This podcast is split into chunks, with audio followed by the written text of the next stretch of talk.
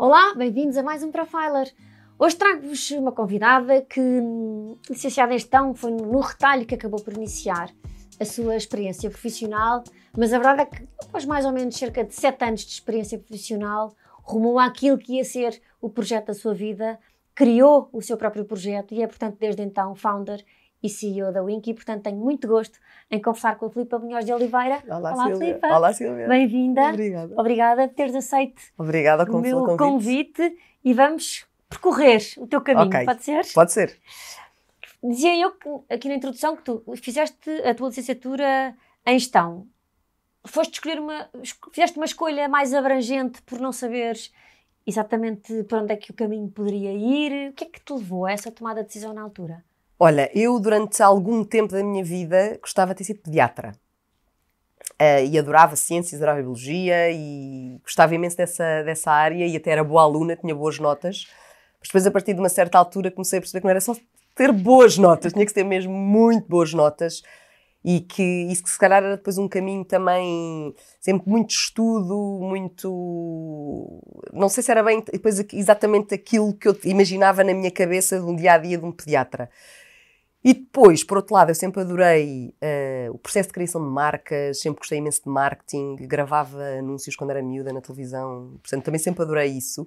E pensei que o curso de gestão de facto me dava uma abrangência que poderia me dar mais escolhas, não é? Para depois eu poder escolher o que é que me apetecia fazer, então acabei por eh, ir para a Católica tirar gestão. Estavas tu a falar nessa, nessa abrangência.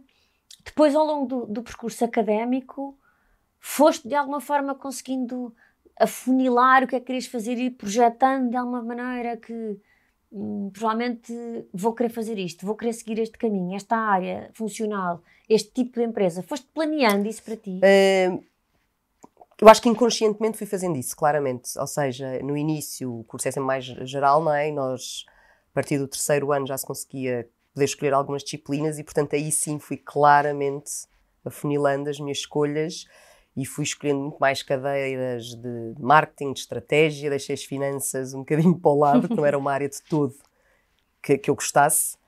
Ah, e portanto, sim, fui fazendo essa, essa escolha e sempre tive um bocadinho ideia do que é que eu gostaria depois do curso. No início, se calhar não, não tinha total, mas depois, à medida que o curso vai passando e vais vendo as disciplinas e vais também tendo mais conhecimento com empresas, ah, acabei por perceber que gostava de seguir eh, grande consumo, multinacional, que era aí com que eu me identificava, com esse tipo de, de empresa. Portanto, acabei por sim ir fazendo as- essas minhas escolhas ao longo do curso para poder chegar eh, até aí. E a verdade é que pós-licenciatura acabaste por conseguir juntar essa vertente do marketing, não é? Ao grande consumo, ao retalho, porque tu foste como brand manager para a Jerónimo Martins. Fui. Como é que foi essa experiência? Olha, foi, e foi, eu gostei imenso da Jónia Martins. A Jónia Martins foi uma escola ótima e sabes que eu também tinha uma coisa, sempre adorei supermercados, desde pequenina. Ainda gosto. Hoje em dia, um bocadinho mais obrigada a ter que ir ao supermercado, não é? Mas sempre adorei supermercados. E, portanto, na Jónia Martins realmente consegui aliar essas duas coisas. O meu gosto por essa para a área da grande distribuição e por essa parte de, do marketing e fui brand manager. Mas eu fiz o, um, portanto, o curso de trainee, fiz aquele programa de trainee que eles têm, que tive seis meses, passei por todas as áreas da Jónia Martins. É crucial para o É. processo depois, não é? É imenso. E agora, depois, quando se começa a trabalhar, é que se percebe de facto a importância que é conhecer como é que o supermercado funciona, porque às vezes estás a idealizar coisas ou a pensar coisas e eu lembrava-me, não, espera, isto não vai funcionar na loja, porque eles de manhã têm que fazer isto. Ou, portanto, dá-te um conhecimento do, de como é que as coisas funcionam para depois, quando estás a trabalhar, eh, poderes realmente aplicar isso. E é uma escola incrível, eu gostei imenso. Fiquei responsável na altura pela marca própria do Feira Nova, que hoje em dia não existe, não é? Hoje em dia é tudo Pingo Doce. E portanto foi muito, muito giro. Gostei muito e tinha imensa liberdade de- para trabalhar, para fazer as minhas coisas. Foi assim um início de carreira que eu gostei imenso e lembro-me lindamente, como se fosse hoje. A expectativa que tu trazias lá atrás da marca, do marketing, encontraste quando começaste a trabalhar? Encontrei porque o poder trabalhar na marca própria dava-nos imensa liberdade, não é? Para fazerermos um bocadinho aquilo que nós Tinhas o queríamos. centro de decisão aqui, não é? Exatamente. Portanto, nós, quer dizer, nós éramos, éramos dois departamentos a trabalhar a marca própria. Era o, departamento mais de, de, compras, digamos, que tratava com os fornecedores e escolhia que tipo de produto é que ia para a marca própria.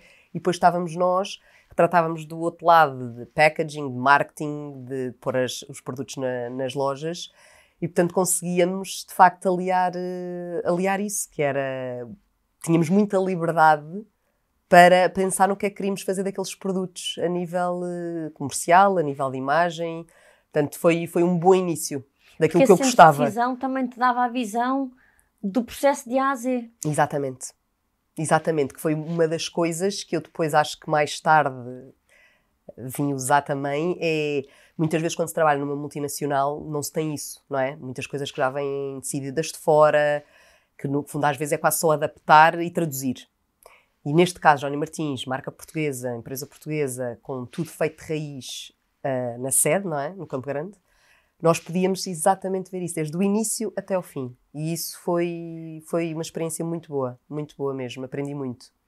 O que é que acontece para depois embarcares na aventura, decidir viver e trabalhar fora de Portugal? Como é que Olha, este processo se casei. Basicamente foi isso. Um, eu já estava há dois anos na Johnny Martins e o meu namorado, ainda na altura, uh, entrou no MBA em Nova York para Colômbia e na altura nós decidimos que fazia sentido casar e irmos os dois viver para Nova York. Era uma, assim, uma oportunidade ótima, não é? Sair de Portugal para poder ir uh, viver para Nova York e acabámos por uh, aproveitar isso. Portanto, foi assim uma aventura, não foi muito planeada, não é? E acabou por ser uma experiência incrível, não é? Como é que foi chegares a Nova Iorque e olhares para um mercado de trabalho completamente diferente do nosso? Olha, digo-te, foi. Eh, não estava à espera, eu tinha 25 anos na altura. Primeiro cheguei lá e nós tínhamos feito o meu visto mal, portanto não me dava para trabalhar. Okay. Tava, eu estava com. Não sei, nem me lembro bem qual é era o visto, mas pronto, basicamente não me dava para trabalhar. Só quando nós viemos depois a Portugal no Natal é que eu consegui trocar o meu visto que me permitia trabalhar enquanto o João tivesse no, a fazer o MBA. Depois, quando acabasse o MBA, eu já não podia trabalhar, não é? Porque os vistos de trabalho nos Estados Unidos são dificílimos. E foi, foi muito difícil. Aliás, eu demorei algum tempo a conseguir a trabalhar em alguma coisa, porque é um mercado super competitivo. Como eu, havia milhares de pessoas iguais a mim, não é? Portanto, é muito difícil nós destacarmos no mercado como os Estados Unidos. Uh, e por isso eu acabei por ter depois alguma sorte, porque consegui uma, uma amiga minha, que era argentina, que trabalhava na Christie's, e de repente precisar, surgiu a oportunidade que precisavam de alguém que soubesse falar português e espanhol para trabalhar lá. E eu, sem perceber muito da área, não é? De, porque, quer dizer, é uma área completamente diferente daquilo que eu, do que eu sabia fazer, mas decidi ir lá Falei com a minha chefe na altura, não é? E ela acabou por me escolher. E por isso, olha, acabei por ir para trabalhar eh, lá para a Crisis e foi, foi giríssimo. Porque tu foste para a Christie's fazer uma função de Client Advisor. Em que é que isto consistia no teu dia a dia? Olha, basicamente a, a, a Christie's, uma casa de leilões, não é? Para quem não, não conhece, trabalha com uh, imensas coisas. Trabalha com pintura, trabalha com antiguidades, trabalha com joias, trabalha com carros, trabalha, mas nomeadamente muito conhecida, não é, pela, pela, pela arte propriamente dita, pintura. E, portanto, o departamento Client Advisory era o departamento que era responsável pelos 500 maiores clientes da Christie's a nível dos Estados Unidos e América do Sul. E, portanto, no fundo, o que, é que, o que é que aquilo consistia? Eu não tinha que ser propriamente experiente em nenhuma dessas áreas, porque para essas áreas existiam especialistas. O que é que eu tinha que perceber? Eu tinha que perceber basicamente o meu cliente que estava ali, o que é que ele gostava, apresentar-lhe o que é que estava em leilão, o que é que ia ser leiloado, uh, fazia bidding com eles, uh, preparava todo, uh, esse, no fundo, se eles queriam, queriam comprar alguma coisa, preparava tudo isso, pós ajudar a comprar as peças, por acaso as peças não fossem compradas, eles tivessem interesse, nós organizávamos para eles irem ver as peças posteriormente. Portanto, basicamente aquilo era muito. Era gestora de cliente. Fazias uma questão de uma relação. São, é? mas de um cliente muito exigente. Muito exigente mesmo, não é? E portanto. Foi difícil. Uh, no início era um bocadinho, porque eu tinha. Eu era miúda e de repente aparecia-me um colecionador uh, super entendido, que muito mais velho, a pedir ajuda de coisas e, portanto, basicamente, no início foi muito desafiante, muito desafiante. Mas acho que acabei por conseguir fazer, eh, acho um bom trabalho, acho que consegui criar boas relações com eles. Também tinha a minha chefe, não é? Que me ajudava nisso. Mas muitas vezes, quando não estava ela, era eu que tinha que os receber, tinha que lhes mostrar eh, todos os quadros, as coisas, ou as outras peças quaisquer que eles estivessem interessados, e portanto era, era um trabalho muito delicado. Achas que saíste com a tua confiança reforçada por ter sido colocada perante essa situação de. Uh, saí, saí, porque obrigou-me. Eu tinha que o fazer, não é? Portanto, e com pessoas muito exigentes, mas sim, acho que me correu bem. E, e quando terminei, uh, saí, acho que sim. Acho que vim mais confiante em algumas coisas, sem dúvida. Porque de fora, normalmente, associamos o mercado de Nova Iorque a todo o glamour que nos, que nos yeah. entra em casa. Mas depois há um conjunto de vicissitudes que quem não está Exatamente. no dia a dia de mercado não tem sequer noção. É, é? mas é mesmo isso.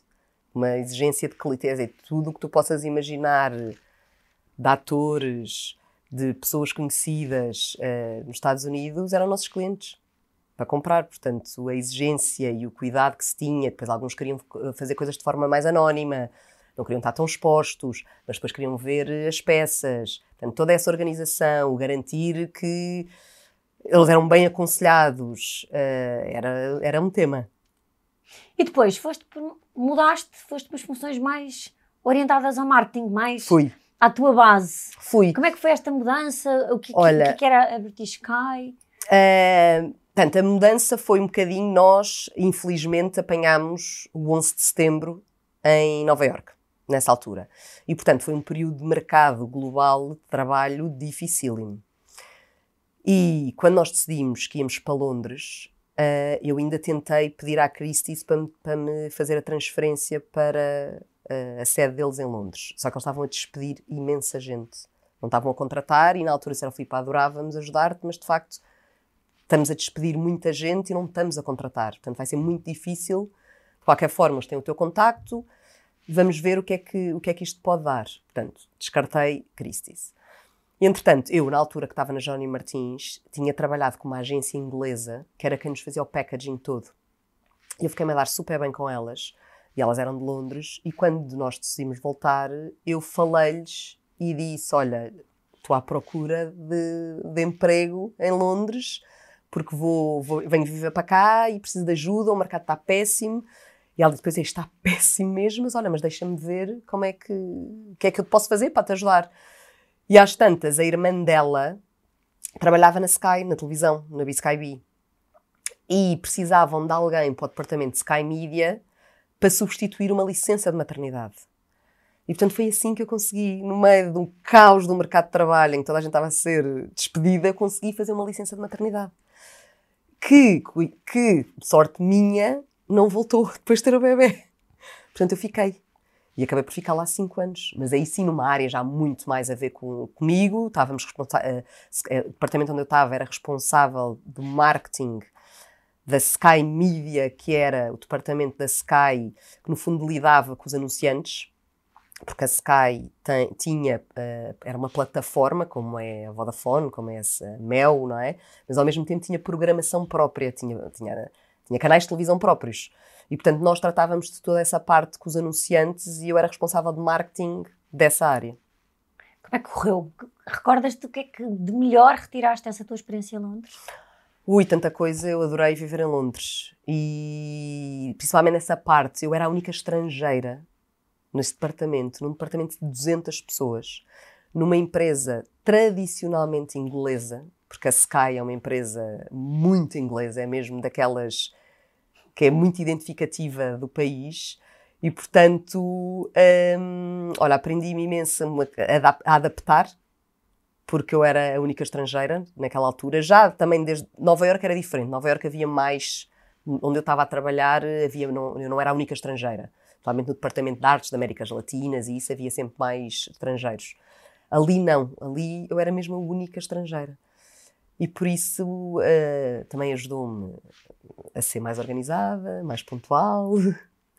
não era tudo à inglesa, um bocadinho. Também, olha, também uma coisa que na altura, que em Portugal não era muito, eles, pelo menos naque, naquela empresa, uh, preservavam imenso também a vida pessoal, ou seja, se, se, nós ficávamos lá depois das seis, achavam estranhíssimo. Era, mas porquê é que estão cá? Porquê é que ainda estão aqui?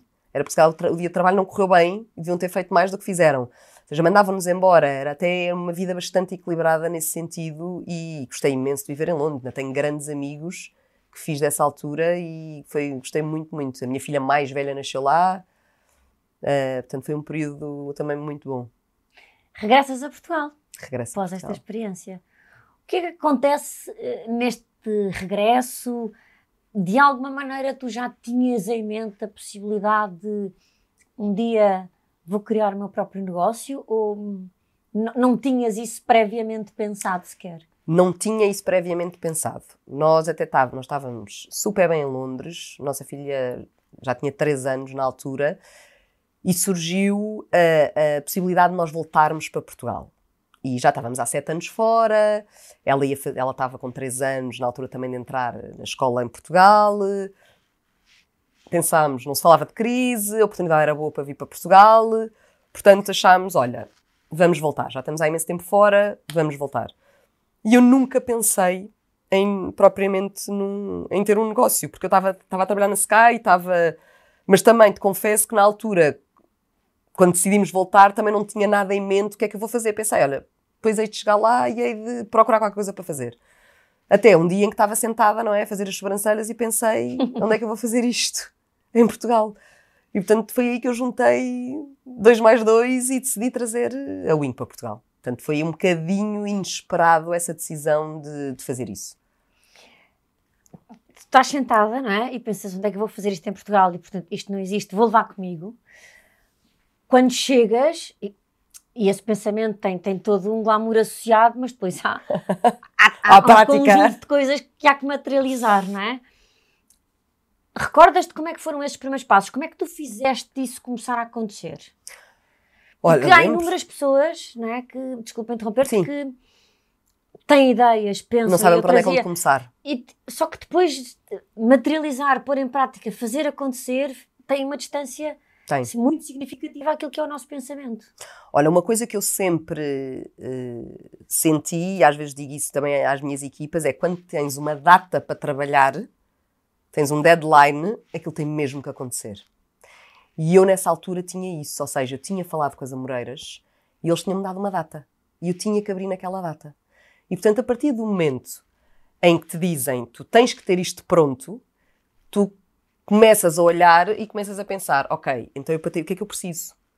E começas a dividir na tua cabeça vários pontos, claro que não consegues uh, fazer tudo. Eu hoje em dia olho para a forma como nós abrimos a Wink e a forma como abrimos hoje uma loja, não tem nada a ver, não é? Mas naquela altura, tu basicamente pensas, ok, então eu tenho que tratar disto.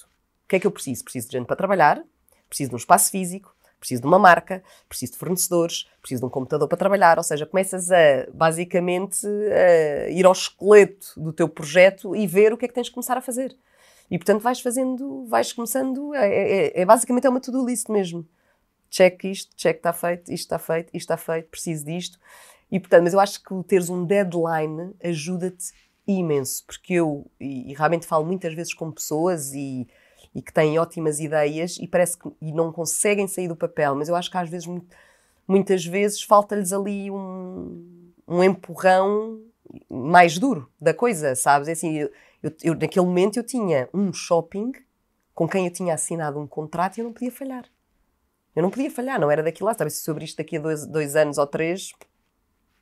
Não, eu tinha que abrir. Foi de novembro a abril. Eu tive... Pensaste muitas vezes o que é que eu estou a fazer? É, muitas vezes não, mas pensei algumas. Principalmente na altura em que eu não estava a conseguir arranjar ninguém para trabalhar. E aí comecei, aí confesso que comecei a entrar um bocadinho, não em desespero total, mas uh, comecei a ficar preocupada. Aí comecei a ficar preocupada que tinha assinado um acordo, que tinha que abrir a loja no dia 2 de abril e não tinha ninguém para dar formação e ninguém sabia trabalhar nisto. Aí, fiquei, aí comecei a ficar um bocadinho preocupada. Pois, felizmente, lá conseguimos resolver o tema e arranjámos uma pessoa que sabia fazer, que nos deu a formação. e resolvemos. Mas esse foi um, um tema de preocupação. Como é que foi o dia 2 de Abril? Olha, lembro-me que falei com, com a equipa e disse: Olha, a probabilidade de atendermos alguém hoje é muito baixa. Provavelmente não vamos atender ninguém, ninguém vai querer vir experimentar isto, mas vamos manter a motivação.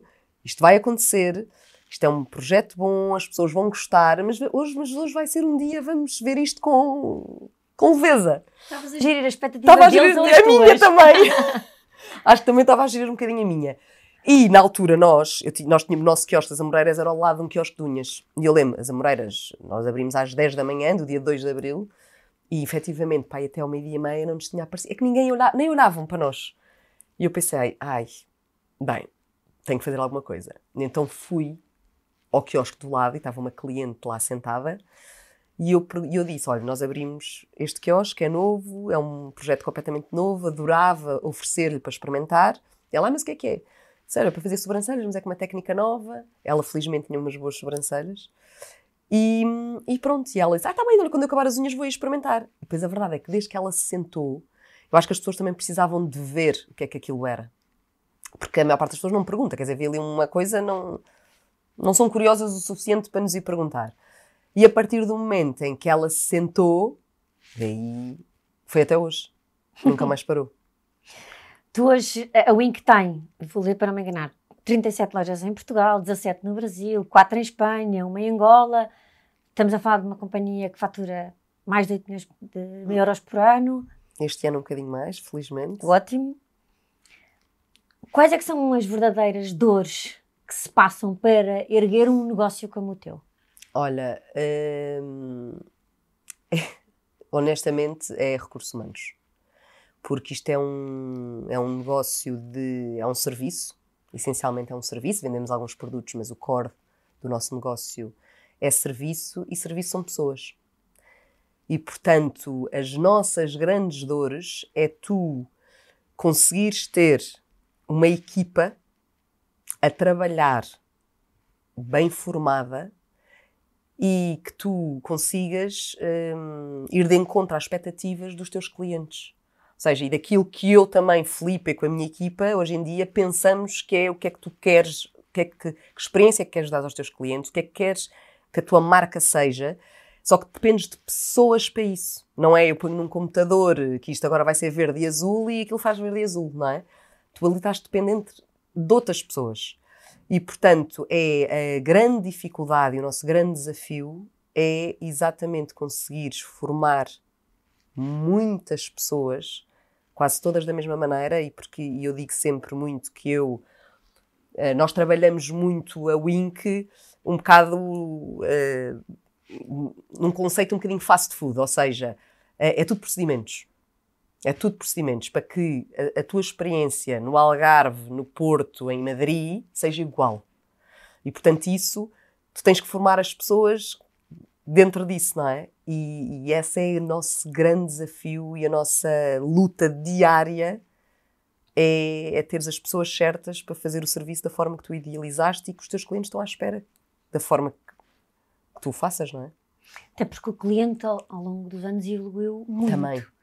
Mais observador, mais muito, muito mais à procura da experiência do muito que mais. uma pura prestação de serviços. Exatamente. Um, e isso também Se quer ser bem do tratado, acho que também com crises económicas as pessoas também escolhem muito bem onde é que gastam o dinheiro delas, portanto, se decidem gastar o dinheiro numa determinada coisa, estão à espera que o seu dinheiro valha aquilo que elas querem, é? que estavam à espera, e portanto tudo isso nos cria muito mais dificuldade, eh, reclamações, as pessoas têm só as redes sociais, saber lidar com reclamações nas redes sociais, eh, e que às vezes até pode ser um bocadinho injusto, Quer dizer, nós fazemos milhares de atendimentos, estamos no mercado há anos e às vezes há um comentário que te pode estragar todo um negócio, todo um projeto.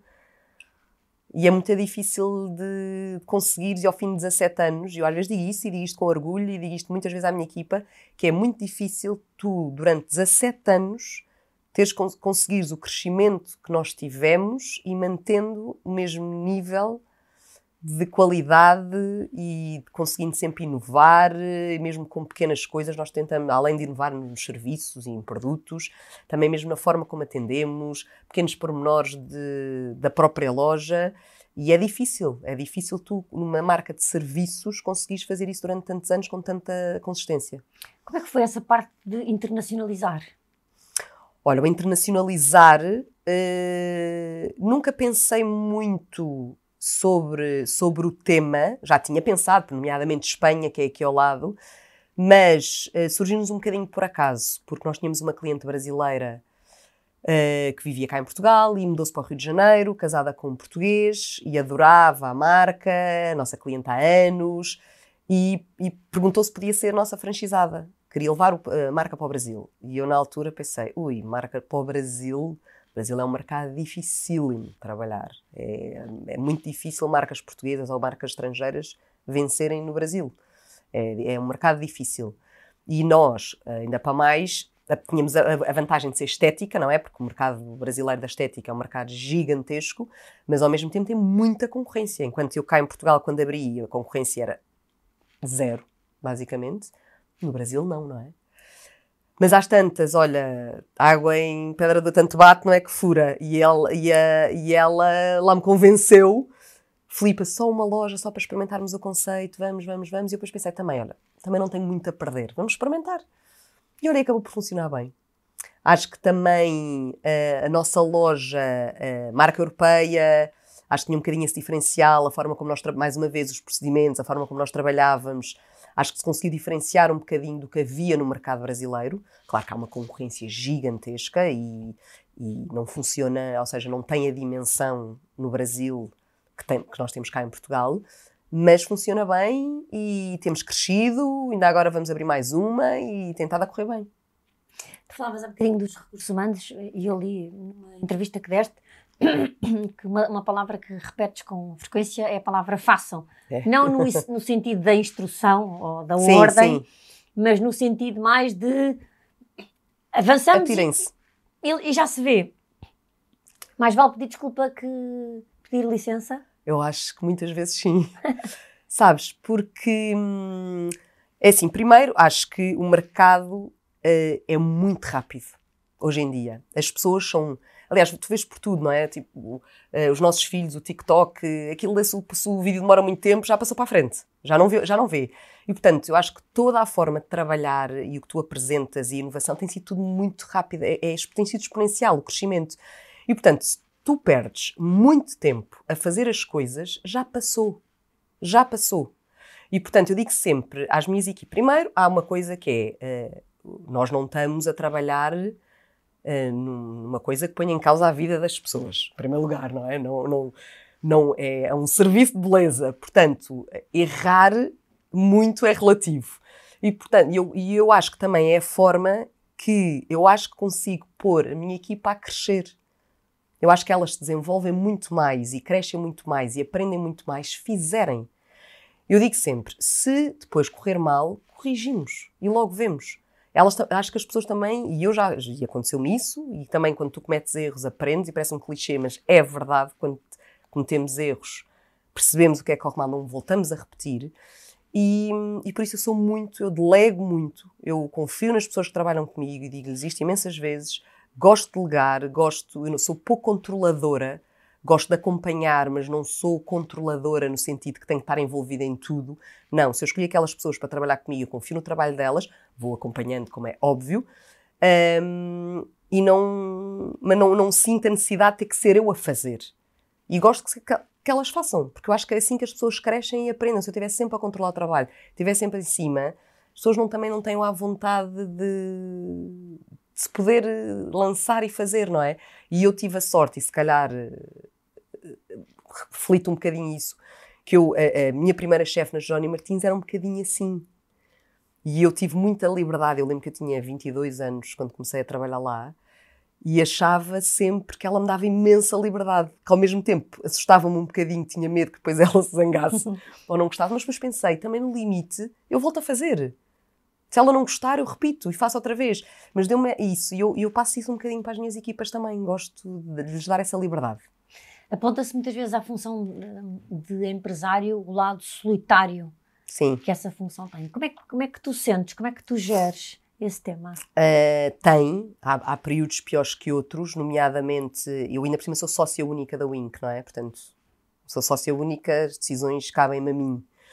E, e às vezes uh, sentes o peso, uh, não tanto das decisões do dia a dia, porque essas eu acho que estou bem rodeada de uma equipa que me, que me apoia nisso, mas às vezes aquelas decisões mais estratégicas da empresa sentes mais o peso disso, estás a fazer isso sozinha. E como é que, que é que eu, eu felizmente tenho a sorte de ter pessoas à minha volta que não trabalham propriamente na Wink, mas a quem eu me apoio, pessoas que eu uh, valido e confio na opinião delas, na experiência delas e, portanto, em temas que eu considero mais estratégicos, aconselho-me com essas pessoas.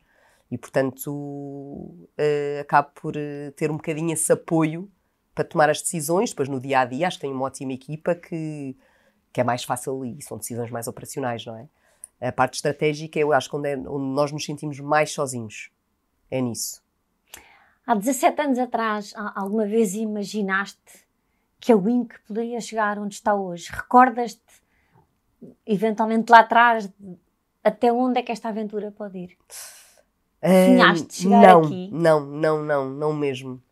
Ah, eu ah, queria que aquela loja funcionasse bem, mas, aquilo, mas eu criei aquilo muito por uma necessidade própria minha. Eu queria fazer as sobrancelhas com linha, não havia ninguém que fizesse, e portanto eu criei isto para mim, basicamente. Ahm, mas, ao fim da primeira semana, eu achei, isto pode ser um negócio. E foi aí, a não antes, mas foi aí, pela primeira vez, que eu tive a noção e equacionei isto pode ser mais do que só esta loja. E portanto aí comecei a pensar de outra maneira e a pensar como é que isto podia crescer e para onde é que podíamos crescer. eh, mas só aí, quando depois daquilo abrir, até lá, eh, nunca pensei muito. Eu queria era aquilo, eu queria fazer aquilo para mim. E queria abrir aquela loja e queria que aquela loja funcionasse bem, como é óbvio. Eh, também era uma questão de orgulho, não é? Que aquilo funcionasse bem. Mas foi só aí é que eu achei que, que isto podia ser um negócio. Calhar como foste também crescendo de uma forma muito consolidada e sustentada. Tu disseste, Sim. primeiro queria que esta loja funcionasse bem, e depois Sempre cresci assim. É isso que eu ia dizer. Talvez o sonho te tenha permitido chegar aqui também pela forma consolidada e sustentada como tu foste fazendo. Sempre fui assim e sou muito apologista disso. Nunca, nunca senti que dei um, um passo maior que a perna. Sempre cresci muito de forma hum, sustentada. Tinha a certeza. Claro que houve alturas um bocadinho mais aceleradas de crescimento, porque foram oportunidades que nós tivemos e que fazia sentido aproveitá-las, mas, por exemplo, eu hoje em dia não, mas eu na altura não consegui abrir, por exemplo, a loja no Norte Shopping, no Porto, e perdi durante anos essa localização, porque senti que não estávamos em capacidade de ir para o Porto. Achei, isto vai correr mal. E estávamos a abrir duas lojas importantes em Lisboa, e eu não queria prejudicar isso com o Porto. Claro que depois perdi isso. Hoje em dia já tenho essa localização. eh, Já tenho essa localização, mas tive muitos anos em que essa localização não foi minha. Eh, mas, mas eu achei que fiz bem. Na altura, não vou prejudicar o resto por isto. Portanto, acho que nós crescemos sempre de forma muito sustentada, mesmo a nível financeiro. Eh, sempre foi uma coisa muito controlada. E foi também isso que nos permitiu, por exemplo, aguentar o confinamento, não é? O Covid. Porque estávamos eh, bem financeiramente, estávamos, éramos uma empresa estruturada, consistente, e acho que foi isso que nos permitiu passar a tempestade horrorosa que foi o Covid. Agora podia-te perguntar quantos livros técnicos leste tu para montar a tua empresa, mas nós em off já conversámos sobre o tema dos Já. livros e de que as leituras não passam tanto Pelo técnico. pelo técnico. Eh, Conta-nos um bocadinho. Olha, A Filipa, a Filipa, fundadora CEO da Wink, o que é que lê? Olha, leio eh, técnicos, muito, já li livros técnicos, mas não é o que eu mais gosto de ler, não é de todo. Eu gosto imenso, gosto imenso de ler romances, gosto imenso de biografias. Houve uma que, que já tinha comentado, mas que até não, não sei se hoje em dia está muito, eh, é uma pessoa um bocadinho mais polémica, mas que na altura me fez sentido, que eu estava a ver em Nova Iorque, foi na altura do 11 de setembro, que foi a biografia do Rudy Giuliani e a forma como ele uh, limpou, enquanto foi mayor de Nova York, como ele limpou a cidade de Nova York a nível de crime e, de, e é, é, uma, é, uma, biografia super interessante. Leio imensas biografias, gosto imenso de Winston Churchill, também li, li do Obama, li, sei lá, imensas. Um, gosto imenso também de escritores da América Latina, gosto imenso da escrita deles, portanto também leio imenso, gosto também imenso de romances históricos, portanto é muito mais para o lado do romance ou biografia, as coisas que eu leio. Agora estou a ler um, livro também que estou a adorar, que é sobre as agentes femininas da Mossad, que também está muito atual agora com, com este tema todo da guerra de Israel e Palestina, que também é um livro super interessante. Um, por isso, olha, mais esse género que eu, coisas que eu leio. Tipo, se olhares para todo o caminho que tu já percorreste até então, consegues identificar uma altura que tenha sido francamente desafiadora para ti, mais do que todas as outras que foste tendo seguramente também ao longo do caminho? A nível da minha carreira? Olha, eh, eu acho que tive, assim, a primeira que eu penso, acho que tive duas em momentos muito diferentes da minha vida. Um muito no início, que foi quando eu cheguei a Nova York e foi a primeira vez que eu, eu tinha 25 anos e fui trabalhar para uh, uma empresa uh, estrangeira em que eu era a mais nova, numa área em que eu não percebia literalmente nada. e, e, e, eu lembro-me que tive. Ia, ia, super tensa. Era uma coisa que me apetecia imenso fazer, mas lembro-me que ia super nervosa e foi super desafiante para mim a todos os níveis. Primeiro, pela primeira vez tinha que trabalhar em inglês, porque hoje nas universidades os cursos já são todos em inglês e não sei o quê, mas na nossa altura não era, portanto foi a primeira vez que eu tinha que trabalhar em inglês com clientes super exigentes, em que eu havia uma parte minha que eu queria mostrar, que eu sabia, porque eu poderia fazer um bom trabalho, mas também havia aquela parte dentro de mim que era, mas que também que os portugueses podem fazer uma coisa boa, estamos em Nova York, no centro, aquilo era no centro de Nova York. E portanto eu isso, eu lembro-me que perdia imenso tempo no início, quando eu sabia, imagina, que ia haver um leilão sobre impressionistas, a arte impressionismo. Uh, e eu uh, ia falar com o especialista, queria que ele me falasse sobre os quadros todos que estavam em leilão, para eu perceber o que é que estava em jogo. Não era só dizer aos clientes: uh, olha, vai haver este quadro, este quadro. Eu queria perceber um bocadinho, portanto, perdi imenso tempo também, mesmo com joias, de onde é que vinham as joias, que tipo de joias é que eram, antiguidades, antiguidades do Egito. Uh, eu, eu, eu, tinha sempre o cuidado de, de, perder tempo a falar com os especialistas de cada área para, para me sentir melhor. Preparada, sentiste que Senti-me mais. preparada, porque foi, isso a nível pessoal foi mesmo super, foi muito desafiante para mim de sentir que é aquela coisa como if you can make it here, you can make it anywhere, New York, New York, não é? Era um bocado aquela, esse peso de estar ali. Uh, e depois, o segundo é assim, eu sei que ninguém gosta de falar mais disto, mas foi sem dúvida o Covid, não é? Foi tempo, isso para mim foi eh, um período super difícil a nível profissional.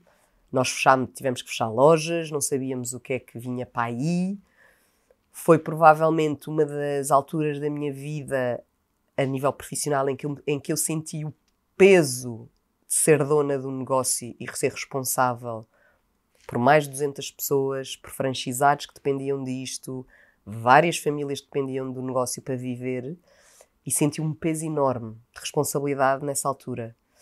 Uh, e, e na altura o esforço que foi para de repente repensar todo um negócio que já tinha não sei quantos anos de existência, não é?